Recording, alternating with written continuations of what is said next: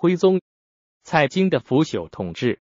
徽宗想要清除朝廷内部的争论，曾布又主张调和元佑、绍圣之人，两者并用，但遭到反对，无法实行。全集释中，任伯宇上书说：“人才固不当分党羽，但君子小人不能并用。”邓完子邓寻武对徽宗说。韩忠彦是韩琦的儿子，反对新法，是继承父制。陛下是神宗的儿子，为什么反而不能少数神宗呢？徽宗调和不成，又决议再度少数。一一二年又改元崇宁，意为崇法熙宁。在这年，先后罢免韩忠彦、曾布的相位出朝。启用蔡京入相。蔡京早年曾追随变法派，元佑初年，司马光废免役府差役。蔡京至开封府，依司马光的县令，五天之内在开封府各县全部废复完毕。司马光大喜，说：“假使人人都像你这样，还有什么不可行呢？”绍圣时，张敦复新法，蔡京又转而依附张敦，以后便居杭州，与徽宗宠幸的大宦官童贯结识。童贯去杭州，搜榜书画奇巧，蔡京以所画屏风、扇子等进献。童贯向徽宗见蔡京可像，道士徐之常也在宫中活动。推荐蔡京，蔡京依靠宦官道士们的支持而被启用，与童贯等结成小集团，以尚书为名，把新法篡改为对广大群众的恣意搜括。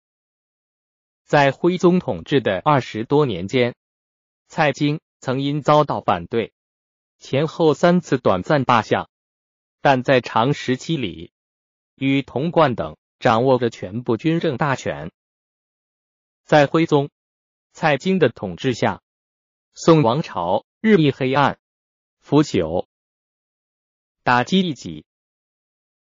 蔡京执政，定司马光、文彦博、吕公著、吕大房、韩忠彦、苏轼、苏辙、范祖禹、公怪、任伯宇等一百二十人。为元佑监党，由徽宗书写刻石，称党人碑，立于朝廷端礼门。以死者削官，生者贬窜。又将元符末向后执政时，主张维持新法和恢复旧法的陈辽，分为正邪两类，在各分上、中、下三等。邪类五百余人，都加降责。后又将元佑、元辅党人合为一级，共三百零九人，刻石昭堂。打击的对象也包括张敦等变法派，指张敦、黄吕等十余人为党人，为臣不忠，也和元佑党人一样对待，予以贬逐。张商英曾被徽宗启用为尚书左丞。与蔡京议论不和，蔡京指张商英写过《家和颂》，是议论反复，列入元佑党籍，落职出朝。李清晨也被列为元佑奸党。蔡卞被启用为直枢密院事，坚持主张遵循王安石，与蔡京不和，又被排挤出朝。尊儒重道，徽宗。蔡京。举行尊儒活动，以粉饰生平。徽宗。道国子监。为祭祀孔子的大殿。定名大成殿，并且亲自题写大成殿匾额。蔡京子蔡攸。要朝中官员。都去瞻仰，官员众多，分作两日，大造声势。驱出孔庙也重修大成殿。徽宗又规定，孔子相用十二流王冕，执政规，并用王者之治，把孔子抬高到帝王的地位。孔子后裔，仁宗时期封衍圣公，哲宗时改封奉圣公，不得任官职。徽宗又恢复封衍圣公的制度，世代袭封。孔子用王制祭祀、建大成殿，以及封衍圣公等制度，宋以后历代相沿不改。创始者是宋徽宗。宋朝以前，孟子不单独祭祀。仁宗时，孔子后裔孔道辅之兖州，在邹县东北建立孟庙，祭祀孟子。孙父还为孟庙撰写了碑文。徽宗时，由朝廷赐钱三百万重修孟庙，并设举事官一员管理孟庙孟林，全仿孔庙制度。一一二二年，又用钱二百万在邹县南门外新建孟庙。孟庙规模仅次于孔庙，孟子的地位也被提高到仅次于孔子。徽宗蔡京又迷信道士，大建道观。徐之长推举温州道士李灵素入朝。李灵素对徽宗湖州大话。说：天有九霄，最高是神霄。神霄遇亲王者是上帝长子，号长生大帝君。陛下就是长生大帝君下凡。蔡京是仙官左元仙伯。徽宗大喜，在徽宗出生地福宁殿东建玉清神霄宫，筑神霄九鼎。又在皇宫附近建上清宝禄宫、录音录录。林灵素在宫中据道士讲道，徽宗在旁设帐听讲。道士们上徽宗称号为教主道君皇帝。徽宗又据蔡京的建议，汇集古今道教士，编为道史，依科举制设立道学，道士考试做道官。全国各地都修建道观，道士领取俸禄，每一道观给田地上千顷，纵令道士剥削农民，坐实百姓，搜括勒索。蔡京入相，依榜三司条例司就例，设置讲义司，制定法令制度，由他亲自提举。除方田法。在部分地区恢复外，原来已兼并的法令都变质为对人民群众的敲拨。免役法的恢复，起初只是依据哲宗绍圣时的法令，后来不断增加各种名目的故意钱、任意勒索。如广州的役钱，由元丰时每年的四百贯增加到近三万贯。各地之宜。加征地利缴费，一斗收缴钱五十六文，与元丰时的正税相当。缴钱又反复折算，增加数倍。据文献通考说，农民置玉牛一产，由不能给。王安石变法时，从大地主、大商人夺取到部分剥削利益，为宋朝增加了大批财富。据说西宁元丰时内外府库充盈，各路积存的钱谷可支用二十年，小邑的积存也不下二十万。至徽宗时，各地仓库还有余存。东南六路的粮米，自江浙到淮甸，沿途设置七个仓库，经常有六百万石的基础，用来做本。按岁时封欠，平抑粮价。蔡京用阴亲胡师文为发运使，将江淮、荆浙等路本钱几百万贯全部搜光，上供给朝廷挥霍。胡师文入朝为户部侍郎。其他各路也相继按此法办理，各地仓储钱谷全被搜空。各路规定每年向朝廷的上供额比原额增加到十几倍。一一二年，蔡京先恢复旧时的确查法，禁止私贩茶，设官场专卖。一一四年，又把官场许商人向原户买茶贩卖，由官府抽盘抽税后批给茶饮。朝廷一年的茶税收入。增加到四百余万贯，仁宗时为三十三万余，每年以一百万贯供皇帝御用，普遍增收茶税，实际上只是加重对原户的剥削。又改超盐法，由商人先向朝廷出钱买盐钞，凭盐钞去产地领盐贩卖，盐钞屡次变异，朝廷获利。大小商人均受亏损，最后还是转嫁给人民。当时就有人指出，下民疾苦中，为茶盐法为最苦，一切刻包之法用尽后，徽宗又用宦官李彦设立西城扩田所，在各地扩公田，即把民间田地强占归朝廷，课收公田钱。这样强占的田地。竟达到三万多顷。一一二年，杭州设置明金局，由童贯主管，每天要役使几千名工匠，为皇室造作牙角、金玉、珠藤之绣等各种奢侈品，所需物料全向当地民间征敛。一一一年，又设苏杭应奉局，蔡京命朱冕因绵绵管领。搜罗各种花石树木，运到京师，公徽宗赏玩。朱冕等凭借权势，到处横行。凡民家有一石一木被看中，就带领兵士抢走，甚至拆墙拆屋搬运。如有违抗，即使为对皇帝大不公来治罪。深山中的奇石，江湖中的异物。也都迫使公义去开采。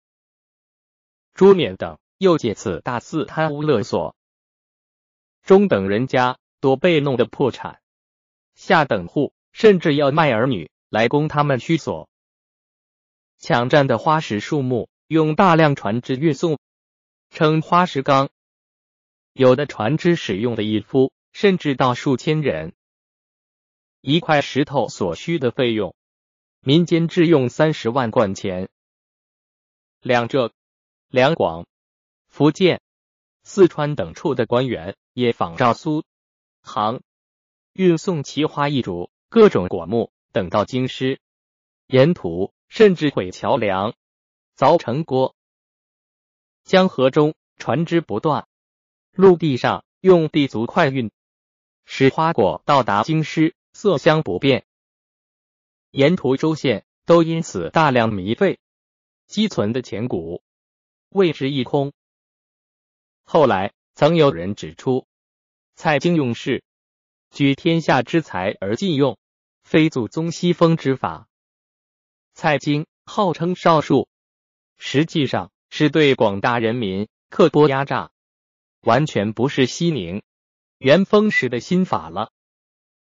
持米腐朽。徽宗。蔡京大肆搜括民财，尽情持米。挥霍，设置应奉司、御前生活所、营膳所等，专供皇室消费享乐。神宗元丰时，朝廷的左藏库每月支费三十六万贯，徽宗时增加到一百二十万贯。徽宗蔡京又依据周礼的记载。兴建明堂祭祀的堂殿，说是富三代之制。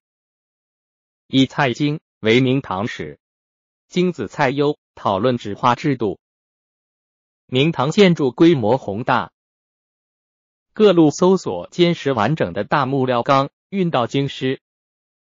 修建中，每天一使工匠上万人，又用铜二十二万斤铸造九鼎，是以黄金。建造九座大殿安放，称九成宫。九鼎铸成，徽宗作九鼎记，演奏新制的乐曲祝贺。花石纲运来大批花石树木，蔡京又建言在皇宫北修建延福宫，由童贯、杨戬、殷简简等宦官五人分领工艺，修建延福五位区。五人争以尺力高，广相夸，彼此不言习。中间修建殿阁亭台，凿石修泉，满布家花名木，怪石岩鹤。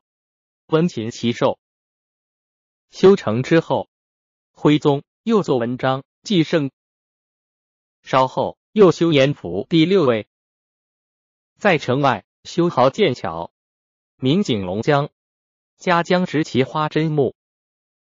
在景龙江以南，仿宇航凤凰山式样，用人工筑大土山，名万岁山，后更名艮岳山，最高一峰。高九十尺，山周围十余里，用山石以万计，都由各地献期运来。山上建造亭馆楼台，穷极奢丽。徽宗擅长书画乐舞，整天在宫中玩乐。每年各种节日，都要聚集百官，大摆酒宴，表演各种乐舞、百戏、杂剧。享乐的办法层出不穷，蔡京变乱心法，大肆搜括挥霍，和王安石形成鲜明的对照。王安石执政，对一时都不留意。做知制告中书舍人时，有人来送信，竟误认王安石是个院子家仆。左右说，这就是舍人。送信人走出，连称好舍人，好舍人。王安石妻买得一切，王安石即令送回，与她丈夫玩聚。晚年居金陵中山，只有几间简朴的小房。出行乘一匹小驴，有客来访，在道旁相遇，即下驴坐屋子小凳交谈。保守派虽然对王安石多有指责，也承认王安石质朴简素，生活简约，和王安石完全相反。蔡京入相，搜括民财，贪污亲私，以千万计，大小官员都要行贿赂。蔡京生日，全国各地官府还要贡献大宗礼物。称生陈刚，徽宗时常对大臣赐给宅地，一所雄丽的宅地，用费至百万贯。蔡京赐地最为宏敞，园内树木如云，又在宅西毁民屋数百间，建西园，居民被迫起离，悲愁泪下。人们说，东园如云。西园如雨，泪下如雨。宋朝人已指出，蔡京享用吃米，做一碗羹要杀纯数百只，家中大量养纯。一次留奖一司官员吃饭，单是蟹黄馒头一项，就用钱一千三百多贯。有客在蔡京家饮酒，蔡京叫酷吏取出江西官员送来的黄雀樽。因谆谆十瓶，尚存有八十余瓶。蔡京家蓄养鸡妾成群，家中厨房甚至有专管切葱丝的婢女。蔡京子优、条、殷条条、涛、殷涛涛都官至大学士。蔡条徽宗女貌的帝姬公主，家人侍从也都做大官。徽宗前后七次坐小车。到蔡京家饮酒作乐，蔡攸和七宋氏也经常出入皇宫。蔡攸和翰林学士王府、殷府府在宫中着短衫、窄裤，涂抹青红，和一人一起嬉笑取乐。蔡攸对徽宗说：“所谓人主，当以四海为家，太平娱乐。岁月几何，岂能徒自劳苦？”徽宗听了，深以为然。徽宗、蔡京等统治者，醉生梦死，挥霍享乐，越来越腐朽了。蔡京集团多是腐朽的官僚。宦官童贯在蔡京支持下掌握军权，和蔡京并列相位。童贯和蔡京一样的贪污痴迷，家中金碧宝玉堆积如山，据说私家所藏多于府库。蔡京集团的朱年占有甲地名园，遍布吴郡，田产跨连郡邑，每年收租十余万石。朱冕死时，有田至三十万亩。蔡京、童贯也都占有大量田地，残酷敲包农民。蔡同集团掌握军政大权，实行黑暗的统治。民间流传歌谣说：“打破桶桶，破了菜菜，便是人间好世界。”歌谣反映出广大群众对统治集团的深刻仇恨，不甘忍受黑暗统治的农民群众就要起来打破这个统治，创造自己的好世界了。宣和二年（一一二年），蔡京以太师卢国公退相位，王府为太宰、左相。王府设应奉局，自兼提领。搜括四方水土珍奇物品，天下财力多被用来挥霍。王府公然定价，受贿卖官。人们说，三千所执密阁，五百贯着通判。极度黑暗的宋朝统治变得更加黑暗，农民战争爆发的时机成熟了。